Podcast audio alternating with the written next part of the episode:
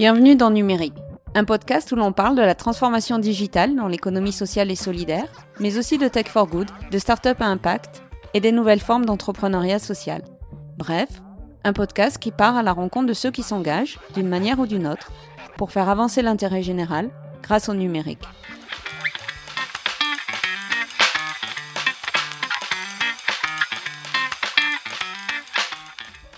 L'invitée de ce septième épisode de Numérique est Eva Sadoun. Elle a cofondé, avec Julien Benayoun, la plateforme d'investissement solidaire Lita.co. Cette fintech, qui vient de lever plus de 2 millions d'euros, a deux particularités. Elle a un statut d'entreprise sociale et elle utilise le digital pour démocratiser la banque privée. C'est un parfait exemple du mouvement Tech for Good qui se développe actuellement et dont on va reparler avec Eva. Bonne écoute Bonjour Eva Sadoun. Bonjour. Merci de m'accueillir chez Lita aujourd'hui. Avec plaisir. Je voudrais que tu m'expliques comment a débuté l'aventure Lita pour euh, débuter cet entretien. Très bien. Alors, euh, j'ai rencontré mon associé il y a une dizaine d'années en classe préparatoire. On a déjà monté des, des projets associatifs, notamment au Togo, ensemble. Puis tous les deux, on a décidé de se spécialiser en finance euh, parce que c'était pour nous un des pilier euh, dévastateur de l'économie euh, telle qu'elle était aujourd'hui. Donc on s'est dit on va apprendre à comment ce, ce, système fonctionne et essayer de travailler dans les structures de finances éthiques pour peut-être développer la nôtre euh, par le futur. Euh, donc c'est ce qu'on a fait. Donc j'ai travaillé en Inde, en crowdfunding, mon associé a travaillé à la Caisse des dépôts, etc. Et puis on s'est réunis et on s'est posé la question quel était le besoin aujourd'hui dans le secteur financier, qu'est-ce qu'il fallait changer? Alors pour nous, le problème principal, c'était le problème de financiarisation de l'économie qui fait qu'aujourd'hui, sur un euro investi par un particulier, euh, on n'a même pas un centième qui va dans l'économie réelle. Donc on a moins de 10% des transactions financières qui financent l'économie réelle. Donc comment casser ça et comment financer une économie qui correspond à nos valeurs? C'est en utilisant des outils euh, digitaux permettant de tracer l'épargne et c'est pourquoi on a monté l'ITA.co. Vous avez été accompagné? Ouais, alors au tout début par l'incubateur de l'EM Lyon, euh, ensuite par Entropia, par euh, on a un peu passé par tous les incubateurs. Euh, C'était une trajectoire intéressante, surtout euh, pour se fondre dans l'écosystème, plus que en termes d'accompagnement vraiment business. Ça, on a vraiment dû apprendre seul. Alors, que fait l'ITA exactement? Alors l'ITA.co, c'est une plateforme d'investissement solidaire. Donc ça veut dire que les particuliers investissent en ligne dans des entreprises qui ont un impact positif sur la société, euh, qui soit dans plusieurs catégories. Donc on a quatre euh, thématiques d'investissement. On a la thématique Startup for Good avec des projets qui utilisent le numérique pour répondre à des problèmes sociaux ou les objectifs du développement durable notamment. On a des projets PMESS qu'on appelle comme ça, c'est des projets plus matures, des plus grosses entreprises de l'économie sociale. On a des projets immobiliers durables avec des placements immobiliers qui permettent de lutter contre le mal logement. Et on a une poche près de chez moi avec des projets plus régionaux, locaux, euh, là où on fédère beaucoup l'épargne citoyenne locale et on ouvre une nouvelle branche sur les énergies renouvelables dans les quelques semaines. Dans le podcast numérique, on s'intéresse euh, beaucoup au lien entre ESS et numérique. Donc, je vais te demander de donner quelques exemples de Startup for Good que vous accompagnez ou vous aidez à se financer chez l'État.co. Alors, il y en a une qu'on a financée il y a deux ans, et qui est d'ailleurs une très belle success story, qui s'appelle Roger Voice, qui était une application qui permettait aux sourds et malentendants de téléphoner. Donc, euh, elle intègre plein, plein de choses, de l'intelligence artificielle à la reconnaissance euh, de, de, de, paroles, etc. Euh, c'est un projet qui démarrait quand on l'a financé et qui trouvait pas de financement parce que c'est un projet très innovant, très techno, euh, qui avait pas suffisamment fait ses preuves en termes de revenus. Et c'est vrai que sur ce, ce type de projet euh, assez technologique et euh, où la R&D bah, peut prendre 2-3 ans, les fonds d'investissement impact euh, savent pas trop comment comment les analyser et surtout ils sont encore beaucoup trop jeunes pour répondre à leurs critères. Donc euh, la nécessité du, de notre solution était euh, vraiment essentielle pour eux. Euh, donc voilà, c'est un très beau projet fondé par Olivier Janel qui est lui-même euh, souverain. Voilà. Est-ce que tu as un autre exemple en tête?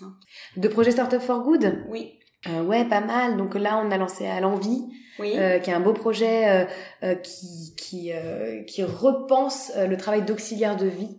Ils appellent auxiliaire d'envie et ils mettent en place des outils notamment collaboratifs et digitaux pour permettre aux auxiliaires de vie de s'organiser et surtout ils luttent contre la précarisation du métier d'auxiliaire de vie.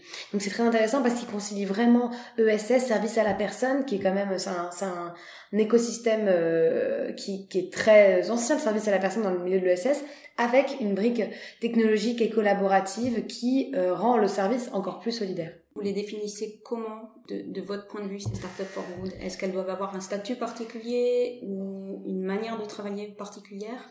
Nous, c'est Startup for Good, c'est une entreprise qui utilise le numérique et le digital et la technologie au service d'un des objectifs du développement durable. Voilà, c'est le seul critère qu'on a. Donc, euh, à savoir euh, si l'entrepreneur souhaite avoir un agrément ESUS ou euh, ou être la Busy French Tech ou quoi, ça on s'en moque un peu. Nous, on fait notre propre analyse de ces de ces boîtes-là. D'accord, mais le, le, socle de base, c'est la conformité aux objectifs du développement durable de l'ONU. Tout à fait, tout à fait. Après, on va aussi analyser les externalités, donc positives ou négatives, que cette startup peut avoir tout au long de sa chaîne de valeur. Donc c'est important pour nous qu'elle n'ait pas trop d'externalités négatives. Ça veut dire qu'elle peut utiliser un serveur Amazon.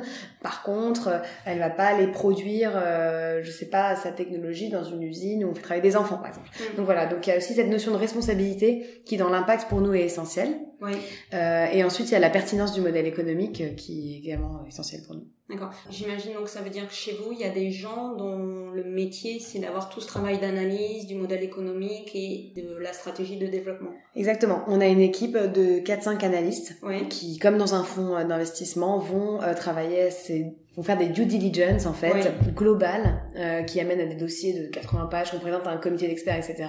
pour vraiment décortiquer le marché, euh, l'équipe fondatrice et dirigeante, les perspectives de développement, la finance, la conformité légale, etc. Est-ce que tu peux me donner un contre-exemple euh, d'un projet que vous avez décidé euh, de ne pas suivre parce que à votre sens ça ne correspondait pas euh, à, à, votre définition de la startup for good? Un type de, de start-up sur lesquels nous, on a souvent des débats en interne, c'est souvent les boîtes de l'économie collaborative. Oui. Donc, qui permettent euh, du coup d'accéder à un certain type d'emploi pour certaines personnes, mais qui vont du coup précariser une autre forme d'emploi.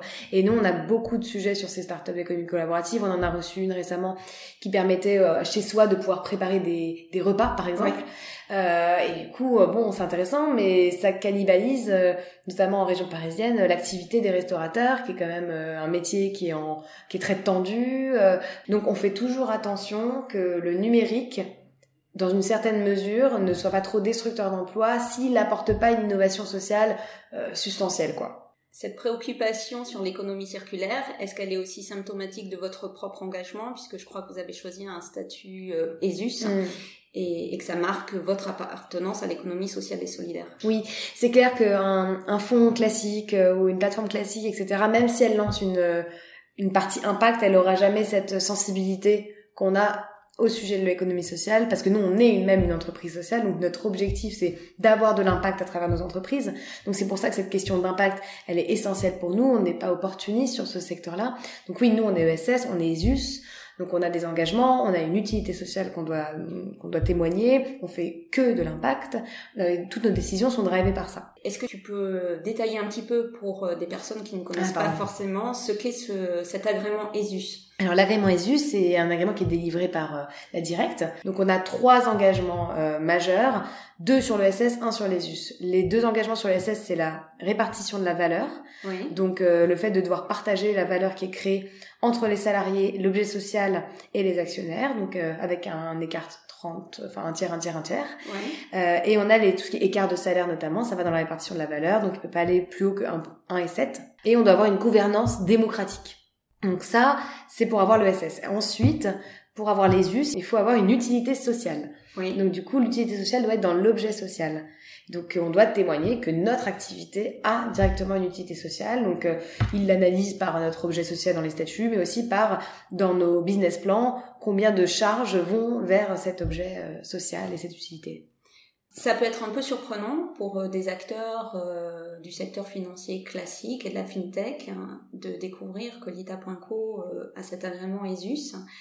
Parfois, on peut entendre des entrepreneurs qui disent mais l'ESS est extrêmement compliqué, ça va ralentir ma croissance, ça me pose trop de contraintes.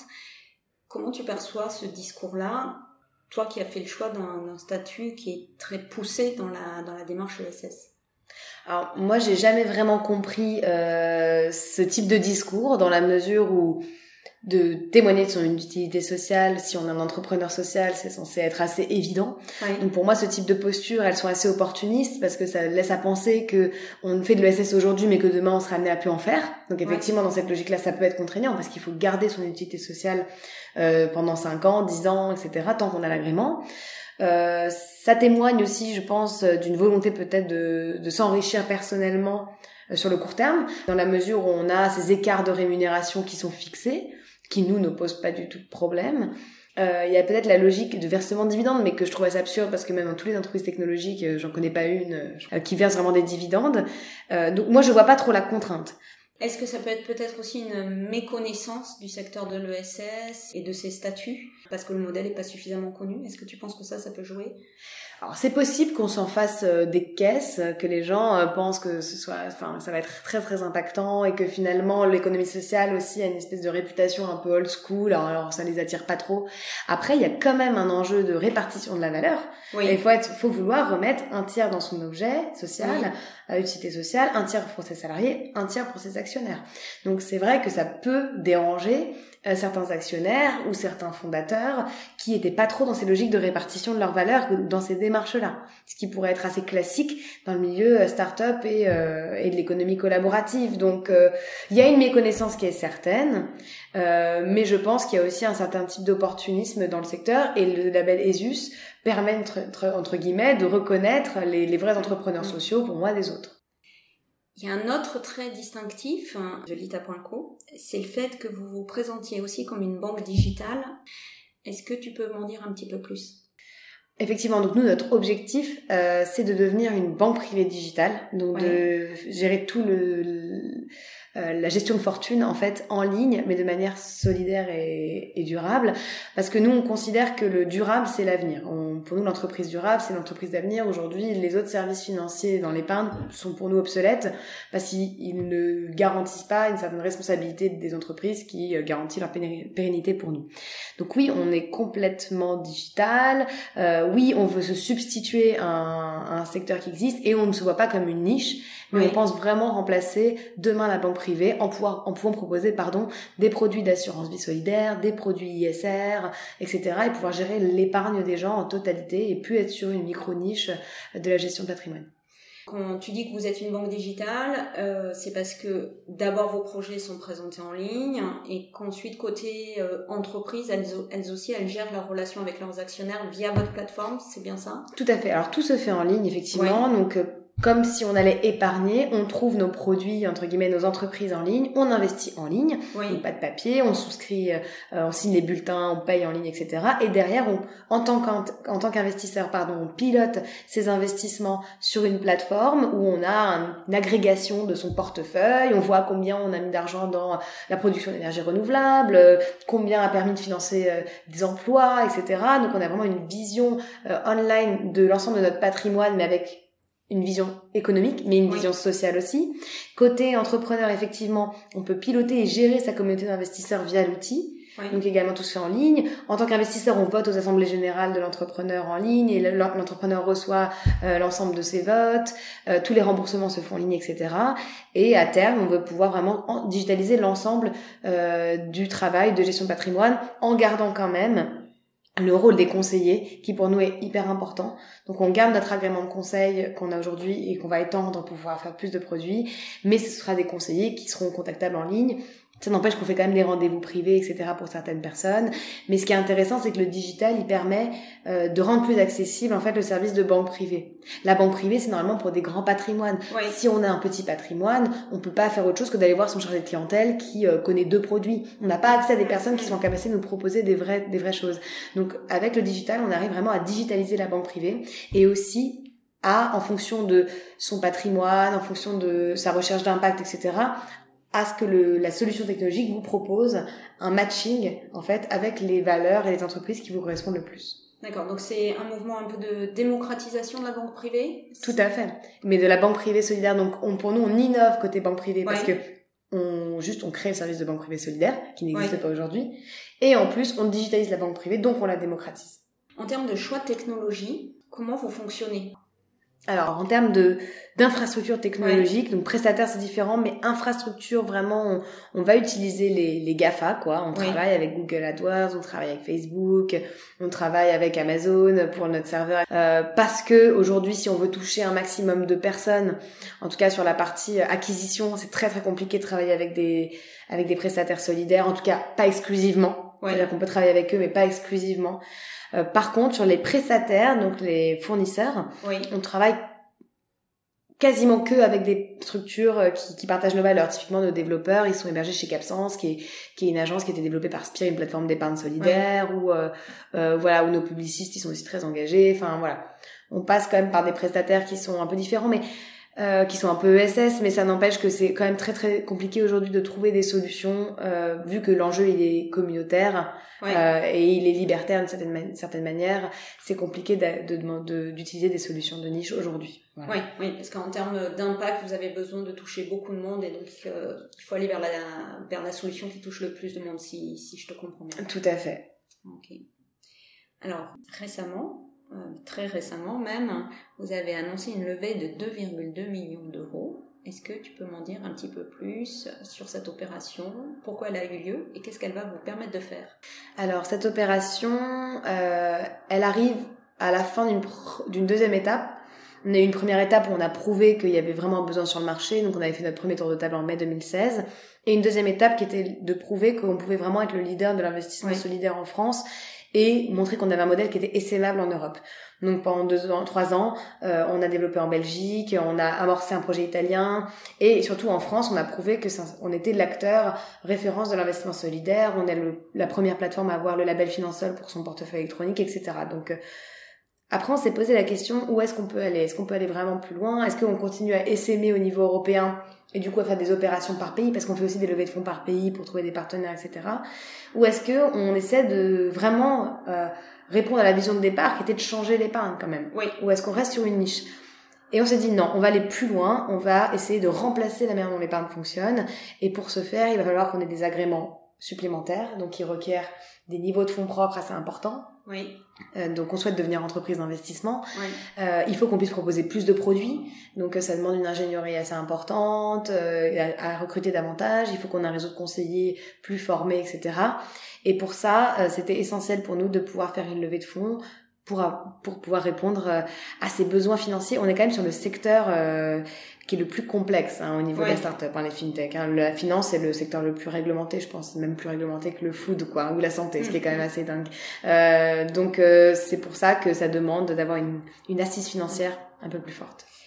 J'ai lu dans un article qui parlait de cette opération qu'un de vos projets, c'était euh, de lancer une nouvelle plateforme pour améliorer l'expérience d'investissement euh, solidaire. Est-ce que tu peux m'en dire un petit peu plus sur ce projet-là? Alors en fait, ça va être toujours la même plateforme, mais oui. qui va évoluer. Donc en fait, notre plateforme qui aujourd'hui permet uniquement aux gens d'investir dans des entreprises euh, solidaires à travers de l'action, du type participatif ou l'obligation, va s'étendre et devenir une vraie banque privée solidaire d'une certaine manière, avec la possibilité de souscrire à des produits, par exemple des LDDS, des livrets de développement durable, pardon, de développement durable, euh, des fonds ISR, des comptes titres, euh, des produits des contrats d'assurance vie solidaire etc. Donc notre, but à nous, c'est de regarder sur l'ensemble des produits qui sont labellisés Finansol euh, et d'autres produits plus ISR, donc euh, côté, quels sont les meilleurs produits de finances solidaires du marché, que ce soit en termes de performance économique ou sociale, et de pouvoir les proposer au grand public pour faire notre travail de conseil, mais sur l'ensemble du patrimoine de nos clients. Est-ce que l'évolution de, de, la plateforme, ça implique aussi des nouveaux choix en termes de, de gestion des aspects numériques? Effectivement, il, il, va falloir qu'on évolue et qu'on investisse, euh, notamment sur le conseil, oui. parce que là, si on est en capacité de pouvoir proposer plein de types de produits, oui. bah, il faut qu'en euh, 5 clics, que quand un investisseur nous a déclaré euh, ses intentions, ses objectifs, euh, son, sa capacité financière, etc., il puisse avoir euh, le portefeuille parfait. Donc ça va demander effectivement pas mal d'innovation en termes de parcours utilisateur, donc beaucoup oui. d'UX. Euh, ça va demander aussi beaucoup de travail de data visualisation aussi oui. pour pouvoir toujours avoir une parce que nous on vend la traçabilité, la transparence de l'épargne. Oui. Donc il faut que pour un euro investi, l'utilisateur puisse tout de suite voir ce que ça va financer, même si on est sur des produits plus complexes. Parce qu'il est là le, le sujet, c'est que sur l'assurance vie, etc. Bah, c'est assez complexe, donc il faut pouvoir comprendre où va son argent. Donc data visualisation. Il y a des technologies innovantes euh, qui sont susceptibles d'être intégrées. Oui pour aller plus vite sur les paiements, euh, comme par exemple la blockchain ou euh, pouvoir gérer les marchés secondaires, etc. Je ne sais pas si ce sera la blockchain à proprement parler euh, ou une autre technologie de stockage des données qu'on sera amené à utiliser, mais il y a des choses à intégrer. et puis, et puis, et puis voilà. Ouais, c'est pas mal du UX, pas mal de, data visualisation et sous, sûrement des nouveaux outils, quoi. Moi, j'entends beaucoup dire que le, recrutement des meilleurs profils techniques, c'est une gageure. Étant donné vos, vos choix de ben, d'avoir un agrément ESUS, donc des salaires encadrés, est-ce que ça, ça freine un peu euh, vos possibilités en termes de recrutement? Ou est-ce qu'au contraire, le fait d'avoir un projet engagé, c'est justement un facteur d'attractivité supplémentaire? Alors, c'est certain que nos salaires sont, je pense, cinq fois moins gros que ceux du marché pour les profils qu'on a. Mais je pense que l'engagement de notre projet et surtout l'intérêt, enfin, c'est un projet qui est très intéressant pour un profil technique. Euh, peut-être pas un CTO, mais peut-être un profil technique sur la côté analyse. Euh, on arrive vraiment à recruter des personnes, des polytechniciens, des, euh, des gens des grandes écoles, etc. Euh, parce que notre projet, il combine tant l'engagement que euh, y a un intérêt vraiment intellectuel assez fort dans ce qu'on fait. On n'est pas sur une, un produit lambda qu'on va distribuer. Euh, et on voit même qu'aujourd'hui, les grosses startups qui font pas forcément des, des, produits très intéressants, ils arrivent à avoir des super profils parce que aussi les gens sont en recherche d'expérience entrepreneuriale, etc. Donc nous, on n'a pas trop de mal à recruter, même sur des salaires assez faibles, euh, côté finance. Oui. Par contre, euh, enfin quoique, on arrive à recruter beaucoup de personnes euh, à 2-3 ans d'expérience. Par contre, on n'arrive pas à recruter, très sincèrement, des personnes qui ont fait 10 ans de banque. Euh, ça va peut-être devenir un souci à un moment donné. Et puis même pas parce qu'on travaille avec des prestataires très qualifiés, etc. Euh, mais effectivement, aujourd'hui, il y a ce sujet-là. Mais c'est plutôt parce que le modèle économique est compliqué, plutôt que parce qu'on est encadré au niveau ESUS. Parce que euh, c'est juste qu'on peut pas rémunérer des gens à 10 000 euros par, par mois, même si on en a la possibilité avec les cartes de, de 1 à 7, quoi. Euh, après, sur la partie euh, technologique, donc on a décidé, on a fait le choix de travailler avec des prestataires. Donc pour l'instant, nos développeurs, ils sont dans une agence. Euh, c'est le poste aujourd'hui qui, qui, coûte le plus d'argent.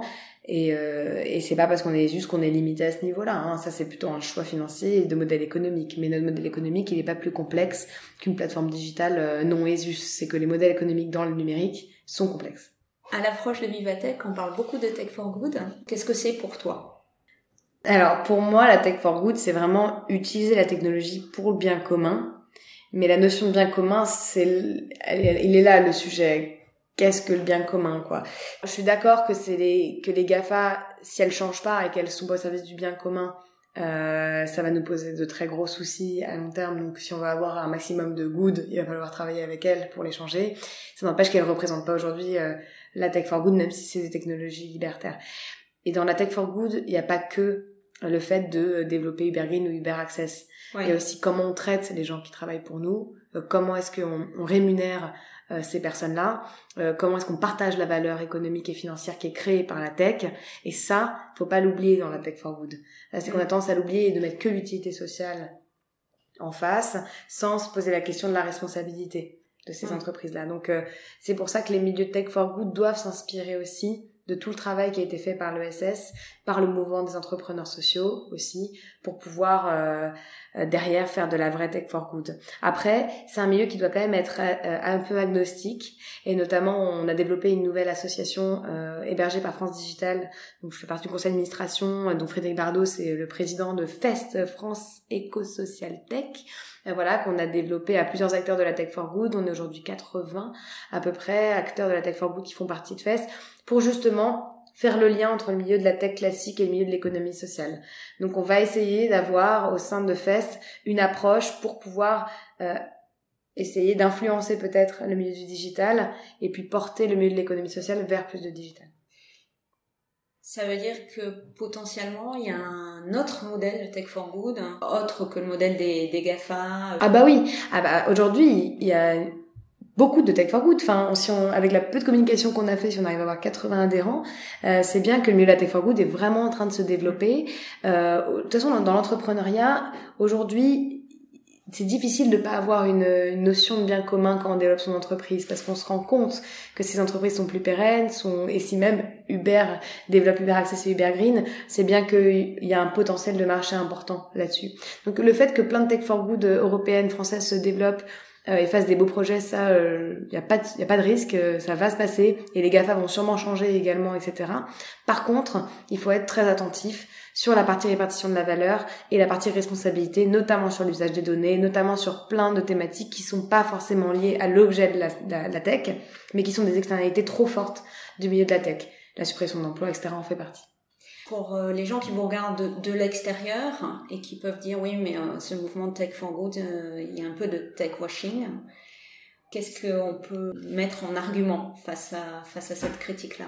Ouais, on m'a, on m'a déjà dit ça, et notamment les fonds de venture, ils disent souvent ça, que nos projets, ils sont pas vraiment très très tech, en fait, ils sont surtout good, mais je pense que c'est comme sur l'investissement. Euh, les gens ont l'impression que parce qu'on investit dans une boîte sociale, on ne pourra pas faire de valeur, de, on pourra pas faire de rentabilité financière, ce qui est complètement absurde dans la mesure où ces boîtes, en plus, elles, rendent, elles répondent à des niches qui sont pas couvertes par le marché.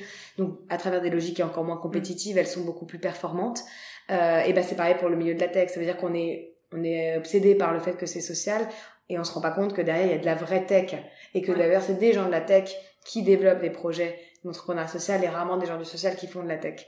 Donc, euh, donc oh non, moi je trouve pas qu'il y ait du tech washing. On a des, il faut regarder chez Fest, euh, euh Simplon, euh, euh Bay Impact. Il y a, il y a plein plein de structures qui font de la tech supra innovante quoi, euh, avant de faire du social, ou qui le font aussi bien en fait. Merci beaucoup Eva. Pour finir cet entretien, si tu avais un ou deux messages clés à faire passer, qu'est-ce que tu aurais envie de dire? J'ai envie de dire, euh, ne soyez pas à la traîne. Euh, ce mouvement de la tech for good et même de l'entrepreneuriat social, euh, c'est le mouvement d'avenir, c'est le mouvement de demain. quand on voit que la plupart des entreprises sont en train de pivoter pour pour devenir social ou pour faire de la tech plus sociale, et avec surtout le surplus réglementaire qu'on voit en ce moment, l'avenir il est sociétal. les gens ne sont plus dupes dans la technologie surtout. Euh, ne sont plus consommateurs, ne veulent plus être simples consommateurs et, et se faire pomper un peu euh, tout ce qu'ils sont. Ils veulent être partie prenante et c'est mieux de la tech for good qui arrivera à créer des vraies tech collaboratives et, des, et sans le collaboratif et sans l'humain, la tech ne vaut plus rien. Ce qui est pas ce qui n'était pas le cas de l'industrie, mais sur la tech, euh, ces modèles utilisent les gens et que du coup, si, si ces techs ne sont pas civiques, euh, elles ne mèneront nulle part. Donc, si vous voulez être du côté durable et du futur, bah, il faut être côté euh, for good, quoi. merci infiniment, Eva. Avec plaisir, merci. Nous voici au terme de cet épisode numérique. S'il vous a intéressé, vous trouverez plus d'informations sur la Tech for Good, l'ESS et les différents sujets abordés avec Eva Sadoun en vous rendant sur notre site web numérique au pluriel et avec un deuxième S comme dans ess.squarespace.com. Si vous nous laissez un like ou des étoiles sur SoundCloud, iTunes et YouTube, cela nous fait toujours plaisir. À la semaine prochaine!